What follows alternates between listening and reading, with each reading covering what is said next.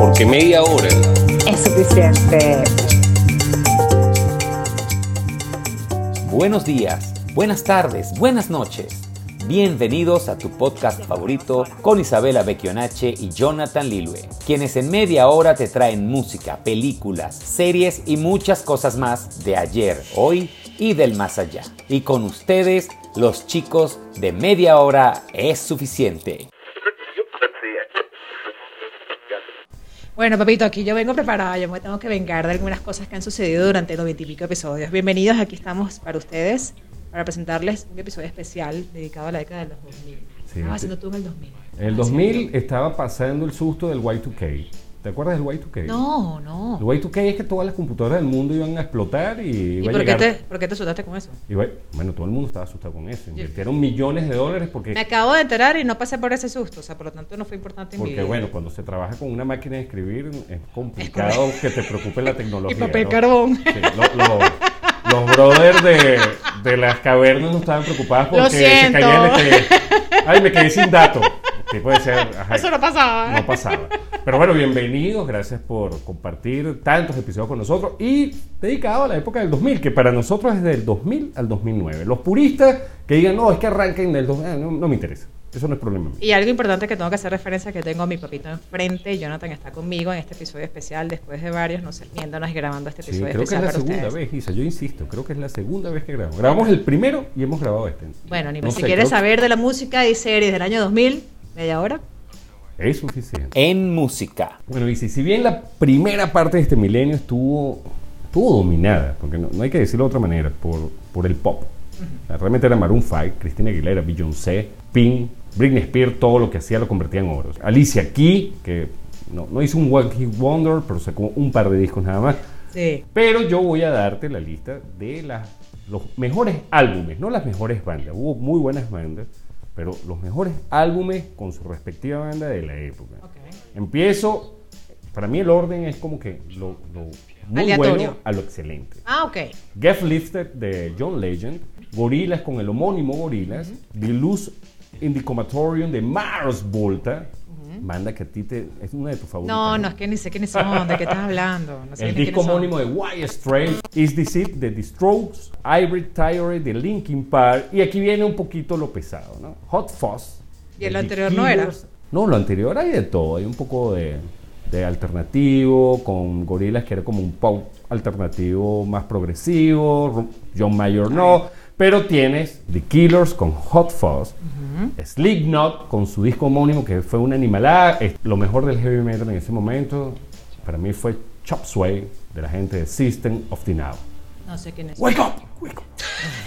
¿No te acuerdas? Ah, ok. No, es que no me puedo acordar de lo que no sé qué es, lo lamento para los metaleros. Aquí. Bueno, pero te voy a incorporar algunas de los... Vamos a decir que la trayectoria de toda la música americana nos influyó Ok. en esa década. Sí, Cristina claro. Aguilera, Son by Four. ¿Tú recuerdas ese? A Sí, puro sí, sí. dolor. Son un poco grupito de cuatro panes dramático. medio a capela y sí, tal. unos negritos gorditos Eh. ahí bien simpáticos, pero era dura drama. Tengo que incorporar una canción que no se te debe haber fallado o se te había olvidado, que es The Hobson. Una de- que son los cateritos, que eran los hermanos, ¿te recuerdas? Eh, no, gracias a Dios. Ah, por favor, pero si eran buenos. Sí, me imagino. Black and Peace. Robin Williams. ¿Dónde dejaste a Robin Williams? Se te olvidó Robin Williams. Uh, Backstreet Boy no es John Fatón. John Fatón es el... Una sola canción de Core que sonó esa década que a mí me encanta es que es Falling the Way for Me. Que hacen así como... ¿Sabes? La única que a mí me gusta. Incorporo canciones de nuestro idioma. Juanes con la camisa negra. Diego Torres y Color Esperanza. Basilos con un millón. Alex Úbago. Él Sonó una sola vez y se olvidó. Ese señor se perdió. No sé dónde está. Los Amigos Invisibles con Cuchicuchi. El símbolo moviendo la cabeza. Rey, quisiera ser tu héroe. Bebé con Malo. ¿Sabes cuál es Malo? Que ganó Grammy. Yo la supe de ella con el premio Sí, que ganó. sí. no. Ella fue bastante. a mí me gusta Bebé. Ella incluyó el tema del feminismo y bueno. La ley saca un disco de Unplugged que me encanta. Café Tacuba. Y llega el momento del perreo, donde se hace ver. No me miras así. Jonathan wow. me está viendo con ganas de no importa. Pero es cuando el momento del perreo comienza. O sea, Daré ya que con la gasolina. Don Omar con Pobre Diabla. Atrévete de calle 13. Atrévete de calle 13 tiene significado también. Salte del closet, ¿no? Esa era. Sí. Ah, Hacer eje. Ah, ejé. Ajá. Y una canción importantísima también, que es Shakira con el Waka Waka, que es la canción del mundial ese año. Bailables. ¿Quién no bailó con estas canciones? Elvi Crespo con Suavemente. Pásame la botella, El gato volador, Celia Cruz, La vida es un carnaval, fulanito y guayando, el baile del gorila, las manos hacia arriba, y un dato curioso, ¿cómo tú bajabas música? ¿Cómo te escuchabas música? ¿Qué hacías tú para escuchar música Bueno, en esa época? primero iba a comprar el CD o escuchaba radio. Generalmente yo escuchaba. La radio era para mí mucho mejor de lo que es Claro, ahora. pero tú ibas a Era un lugar, una reunión y querías poner una canción, ¿cómo hacías? Generalmente todo el mundo tenía un- una carpetica con muchos CDs metidos. Eh, rollo, Nathan, Sí, éramos ordenados. ¿En serio? era ordenada. O iba un brother con una guitarra y se sabía todas las que estaban. Claro, a mí se me olvidó cómo hacíamos nosotros. Yo, o sea, ahorita tuvo la baja y ya, pero yo tenía CD, yo quemaba CD. Digo, disculpen derecho de autor, pero yo bajaba canciones y la quemaba un CD. Y los vendías ahí la vendía barato. Eh, Casi, pero y los compraba también. No, bueno, este, como verán, Isa se echó a perder después Sí. con el tema del género urbano. me perdí, me se, perdí. se- perdió en el camino, escuchaba cosas como Elvis Crespo. Elvis Crespo recupera, saca otro disco, es algo nuevo. ¿Y tú bailabas el Crespo? Con- creo que te lo dije una vez. Yo eh, estaba Fred Astaire y estaba yo, el mejor bailarín. Ay, por de la favor, sí, está bien. Yo Travolta sábado de fiebre por la noche. ¿sabes? Mejor. Ay, por favor. Bueno, pero esa es mi percepción. No nos podemos autopercibir como los mejores bailarines. Que la gente vea otra Cuando- cosa, ese problema de los demás. Todo aquel que escucha cuando tenga problema de autoestima ya sabe que Jonathan se lo puede ayudar No, perfectamente. Ustedes son los mejores bailarines y con 10 tragos de más no hay nada que no pueden bailar, hasta lambada pueden bailar. Con Que, cualquier trabajo bailas hasta tambores. que la gente después no quiera bailar con ustedes, ustedes. Pero bueno, este fue un paseo, más que no hice, más que recomendaciones. Fue un Sí, paseo. algunas, algunas de, bueno, vamos a decir Claro. algunas de las que se sonaban. Como siempre decimos, estas son algunas de las cosas que nosotros recordamos, que nos han gustado, que podemos decir que es lo mejor para nosotros, pero los 2000 nos dejaron millones. Billones. ¿Sí? Y millones, y billones. Y, y menos reggaetón que ahora, entonces vamos a sí, es verdad, es verdad. Era vamos menos a reggaetón que ahora. Pero es cuando comienza a sonar es cuando el boom. Así que déjamelo tranquilo. Boom, chicum, boom, boom. Déjamelo Listo. tranquilo. Y el medio curiosos de hoy. Para los chismosos. Un dato curioso de la década. Ajá.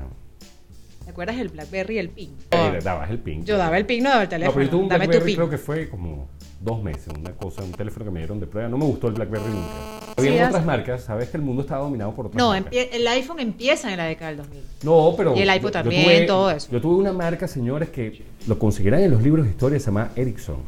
Yo creo que ellos ahorita hacen pizapapeles y, y otras cosas. Claro, pero no tenías pin, que era lo último. No, pero tenían Pan Pilot. Otra empresa. que- Nadie tenía eso, Jonathan. Todo el mundo tenía pin. En el mundo todo el mundo tenía pin. No, no, el mundo Chamo, no dame todo el tu mundo pin. tenía pin. Y así sonaba bonito. Chamo, dame tu pin. Sí, pero. Sonaba bonito. Ajá, pero ¿a, a qué viene revivir una empresa que obviamente quebró? Bueno, pero estamos hablando del 2000, o sea, en el momento del ping era importante, o sea, Sí. eh, además que comienza la conexión inalámbrica, comienza el Facebook, comienza toda la banda ancha, Google, tú, ¿dónde buscabas toda la información en internet? No había Google, había en carta. Tú ni siquiera podías No, tener vale, buscador. pero ya no. ¿Qué buscador usabas? Ya va, disculpa. El 2000 ya estaba. Ay, yo arranqué. Claro, pero yo arranqué cuando existía la gente de AOL. Tú, Bill Gates, pues. CompuServe. Yo chateaba por CompuServe. Yo te estoy hablando en chino, porque en esa época tú tenías 8 años, según tú. tú los... En el 2000, ya tenemos. En 2007 está Facebook ya. ya, ya en Bueno, 2007, es- está hablando la década, Facebook, era un MySpace, sí. Twitter, ajá. Google tumba a Yahoo más o menos a principios del Correcto. 2000.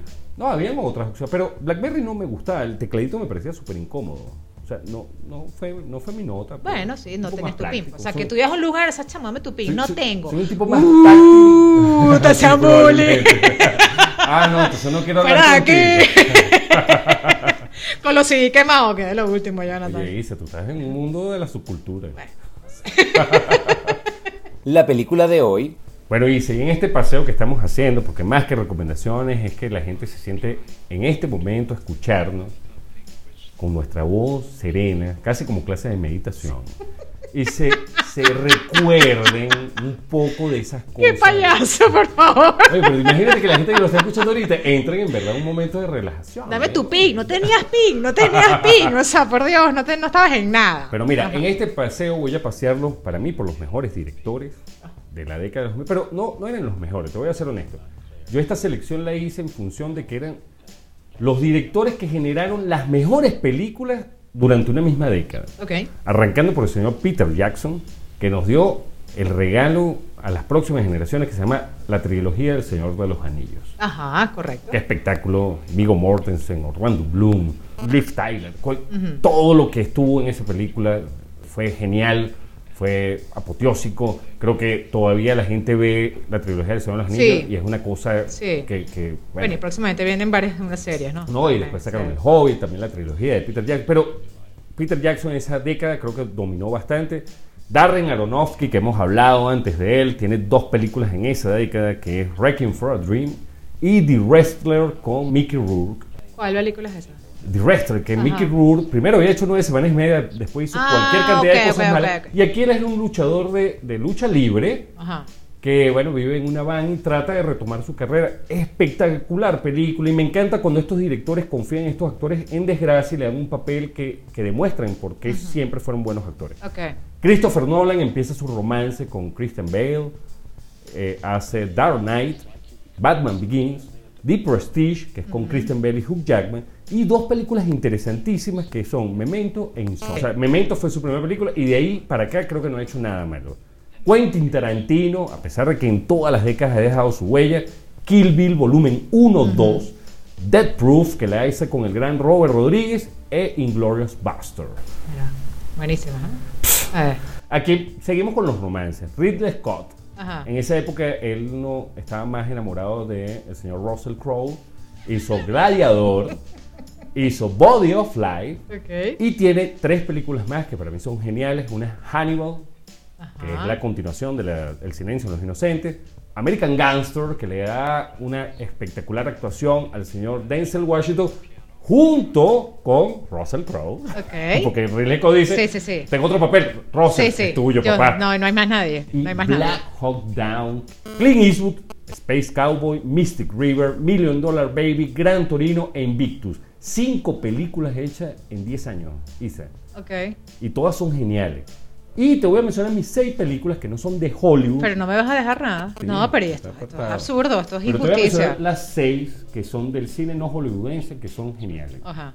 Snatch, Rock and Rolla, Ciudad de Dios, Amelie, Amelie. Old Boy, la coreana, no la cosa esa que sacaron los gringos después, e Incendies de Denis Villeneuve. Si no han visto estas películas, véanlas. Si las han visto, coméntenlas. Vuélvelas y- a ver. Vuélvelas a ver. Y vamos a ver qué nos trae Isa, porque aquí no hay reggaetón de por medio. Ay, eso pero es que no, me abarcaste demasiado. Vamos a hacer eco de lo que acabas de decir. Señor de los Anillos es una trilogía Ah, súper importante de la, década del 2000, Shrek. Ah, genial. ¿Ok? Claro. Pero menos mal que me dejaste algo. Shrek, perfecto. ah, pero coincides conmigo sí, en mucho. sí, Isa, ¿qué muchísimo. La verdad que sí. Tim Burton con Big Fish también, que es genial esa película. Sí. Wally, también de dibujos animados, nacen en la década del 2000. Gladiador es genial. Una única película que creo que te faltó y tengo que decirlo porque es una de las mejores películas. Yo creo que quiero tener ese efecto, quiero tener ese- esa situación, que es el efecto mariposa.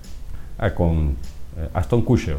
Esa es una película extraordinaria. Sí, sí. O sea, y tú la puedes volver a ver y la puedes seguir viendo y logras cada vez que la ves una nueva versión o una nueva percepción de la película. A mí esa película me encantó. Yo no sé Y tú- te digo, fue la, creo que ha sido la mejor actuación de Aston Kutcher es- en su historia. esa película es genial. Y bueno, Dollar Baby con Clint Eastwood perfecto. Y dejaste al pianista por fuera. Sí, porque acuérdate que me enfoqué a los directores que fueron más prolíficos. Ok, ok. Hay muchas películas que de por fuera. El pianista con Adrian Brody, creo Pero que te voy a decir que es una película demasiado lenta, pero es una película muy buena. No, no, O sea, es muy lenta, es muy... La lentitud en esa película está, está dada al ritmo Sí, que necesita es la correcto, película. correcto. Pero bueno, mire, Isa coincidió conmigo. Como les digo, yo olvidé muchas películas, pero que me quise enfocar en los directores que fueron prolíficos. Tú sabes, lo de Clint me parece increíble. Sí. Y dejaste también por fuera Match Point con Woody Allen. Lo que es que yo con Woody, Woody Yo no- tampoco me la llevo no, bien. Él no. tampoco se la lleva bien Conste, conmigo y él tampoco le va a interesar. geniales, me parece que su estilo es espectacular. Yo sé, él no se la lleva bien conmigo ni tampoco le Yo interesa que yo. número uno. Pero esa película Match Point es la única Sí, que yo creo que la dejo. no conste, la permito me ver. encanta Woody Allen, pero hay, A mí no. hay cosas de él que A mí no me gusta él, pero esta es la única película que yo puedo ver de él. Bueno, señores, les mencionamos bastante. Estaba por crecer, No, tú yo tenías estaba 8 casi. 6 años. Creo que tenías 4. Ibas para atrás. Acuérdense que Isa es Isa Burton. Ella es prima de Benjamin Burton, señores. La serie que ver. Bueno, Isa, te voy a mencionar en series. o- Mencionar, no, vamos a pasearnos por esta serie. Voy a arrancar con The Wire. ¿La llegaste a ver en No, HBO? no.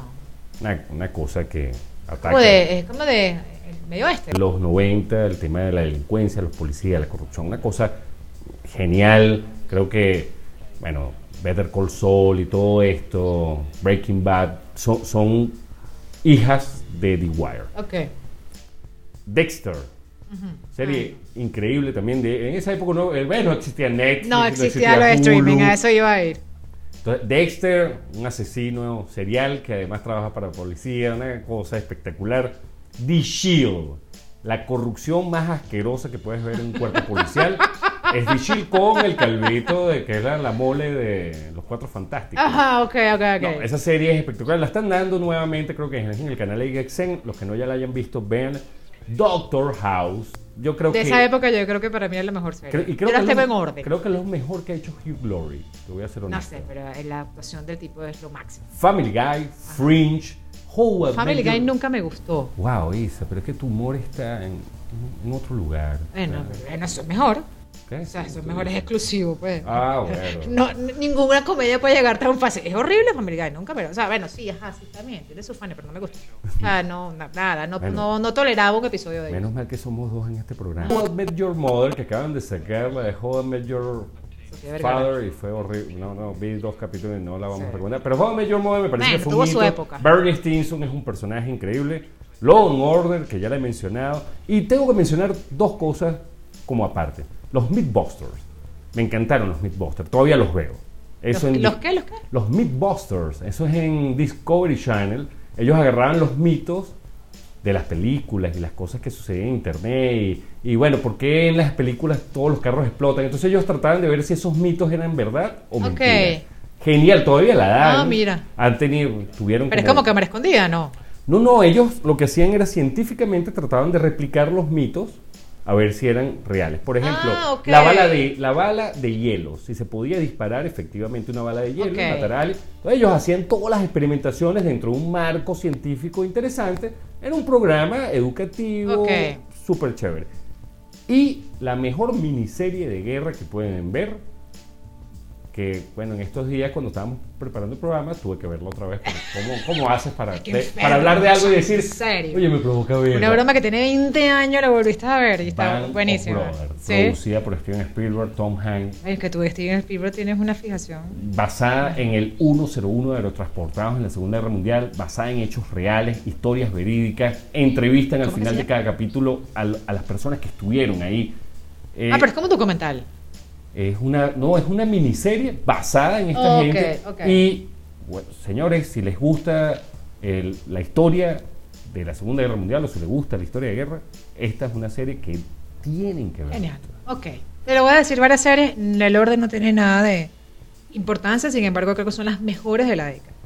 Como acabas de mencionar, no había streaming, todos tenés que verlo semanalmente cada Sí, vez que lo pasaban en el canal. Lost. Ah, Yo creo que existen dos personas, unas las que vieron Lost y las que no. Yo, a mí me encantó la serie, al principio me encantó, después me aburrí. Ya me volví, se volvió una novela de las que tú ves. pero había que terminar. Se volvió una culebra como las que tú ves. Volvió una novela ya, ya demasiado Betty la Fea. No, no estaba preparada para eso. Two and a Half Men. Sí, claro. La mejor serie, era Charlie una comedia, era refrescante, era una cosa demasiado, demasiado alegre ver, era una cosa, a mí me encantaba, impresionante. A pesar de que no era secuencia en los temas, pero tú agarrabas episodio, después, dos meses después, igualito te enganchabas, igualito te la disfrutabas. Gilmore Girls. No, paso. Eh, sí, yo sé Pero que sé que fue una genial me serie. encantaba, o sea, la relación de esa niña con su madre era una cosa espectacular y las conversaciones y los diálogos, ojalá yo tenga una relación así cuando grande con mi hija. CSI, la Ah, novela del hospital. ¿Pero cuál? La original. bueno, la que La, comenzó. la de Las Vegas. Bueno, no sé de qué me estás hablando. La de La, Las que comenzó. fue la primera, que ¿Sí? era el, el- sí, el, el tipo este forense. Ah, el catire. El Exacto, catire, sí, sí. esa, exactamente. No, no el de los lentes. sí, es no verdad, la- tienes porque razón. Sí, tienes razón, es verdad. Me gusta hablar del catire. De Big Bang Theory, por favor, ¿cómo dejaste esa serie por fuera? Eso es una Porque aventura. arrancó al final del 2000. Es. Realmente no la disfruté durante Yo el sí, 2000. yo sí. Eran unas mentes brillantes esos. Y, y la mejor serie de la vida, del mundo insuperable, que tengo que reconocer que la vi en el 2018-19, que de hecho en media hora la recomendé, que es Breaking Bad. Es de la época del 2000. Esa es la mejor serie. Es, no, hay, no hay serie que supere. No, no la ¿En serio? toqué, Isa, porque... Porque sabía que te lo iba a recomendar. Yo- yo no te puedo quitar tu- No, tus no cartas de poder. eso, Eso, es como el jugar Magic. ¿no? Abarca. Sea, esa es una carta, un maná tuyo y eso no lo puedo No, es que no hay, no hay como ser, no hay como Breaking Bad. Pero creo que esas son las mejores series que Isabela disfrutó de la década Bueno, del 2000. hoy día tienen una ventaja, Isa, todo el mundo. Eh, Todas estas están Yo tuve disponibles. que incluso. verlas que si en Universal, señor, le sí, agarrabas en señor. AXN y entonces grababas los No, y además eso capítulos. se te perdía. Sí, si no la claro. veías porque ya la pasaban, te perdías. Entonces, claro, había la ventaja que ellos repetían a cada rato. Sí. Y podías verlo en madrugada, entonces llegabas a la madrugada. Pero no es como ahorita que Bueno, puedes. yo conozco a alguien que todavía ve CSI. En serio. Sí, sí, todavía, todos los días. Y la disfruta igual. La disfruto igual. Como en el Sí, sí, 2000. una Bueno, así será de buena, entonces, así será de buena. Y nuestro paseo por una década que seguro nos marcó a todos. El Y2K, Torres Gemelas. Si hablamos de historia del 2000 fue bien convulsionado. Charlie, Charlie, con Charlie, con. Claro, con Charlie Harper y su hermano. Alan. Que después de Aston Kutcher. No, y no vale la pena. No. Pero espero que hayan disfrutado estas recomendaciones. Esto fue nuestro especial de hoy, señores. 12 capítulos o 12 episodios de esta temporada. Nos despedimos por muy poco tiempo, como, como solemos hacer, porque no descansamos. Ustedes dirán, bueno, ustedes como que les gusta hacer mucho esto. Eh, sí, a mí me gusta mucho hacer A esto. mí también. Entonces, Y te, no te acerca más. Claro, y, sabiendo que ustedes nos escuchan del otro lado y están pendientes de nuestros especiales y de nuestras recomendaciones, mucho más aún, Isa. Claro que sí. Y en la época del 2000, no sé, yo no voy a decir qué edad tenía, pero no me importa si lo averigüen. De verdad que bienvenido. Estos fueron lo que Isabela disfrutó. Empezó la vida del reggaetón. Mi vida se comenzó a cambiar. Mi vida comenzó a tomar sentido con la música del reggaetón. Bueno, señores, Isabela Burton, que ella va para atrás en el tiempo, y Jonathan Lilve se despiden de esta temporada. Espero que hayan disfrutado estos dos episodios, nuestras recomendaciones y un poquito más. No, no esperen mucho, la semana que viene estamos con ustedes. Chao, Isa. Chao, papito. Te Pórtese bien y bueno. Desde el 2000. eh, oye, en el 2000 hay una canción de teléfono que ¿Sí? Eh, las mujeres visten gris y no me acuerdo. Los hombres de negro. Nah, me El acuerdo. cielo, las estrellas. Bueno, gracias por estar aquí con nosotros. Recuerden nuestra playlist en media hora suficiente en Spotify y disfruten de lo década del 2000. Bye. Bye. This concludes our broadcast day. Good night, and God bless America. I am trying to do with my life something which few people try to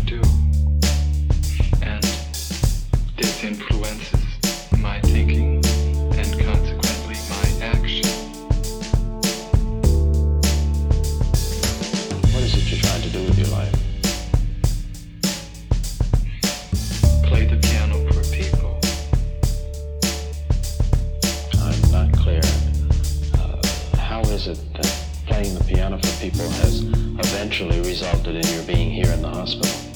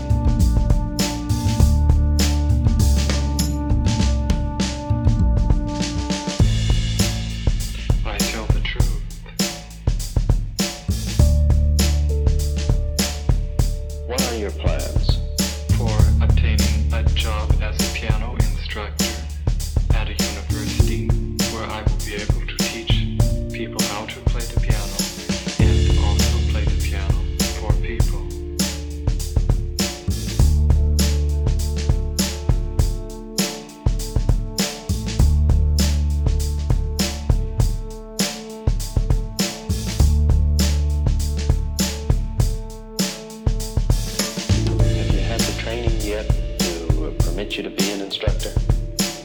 No, I have not. Have you tried? I don't understand what you mean. Have you tried to get the instruction?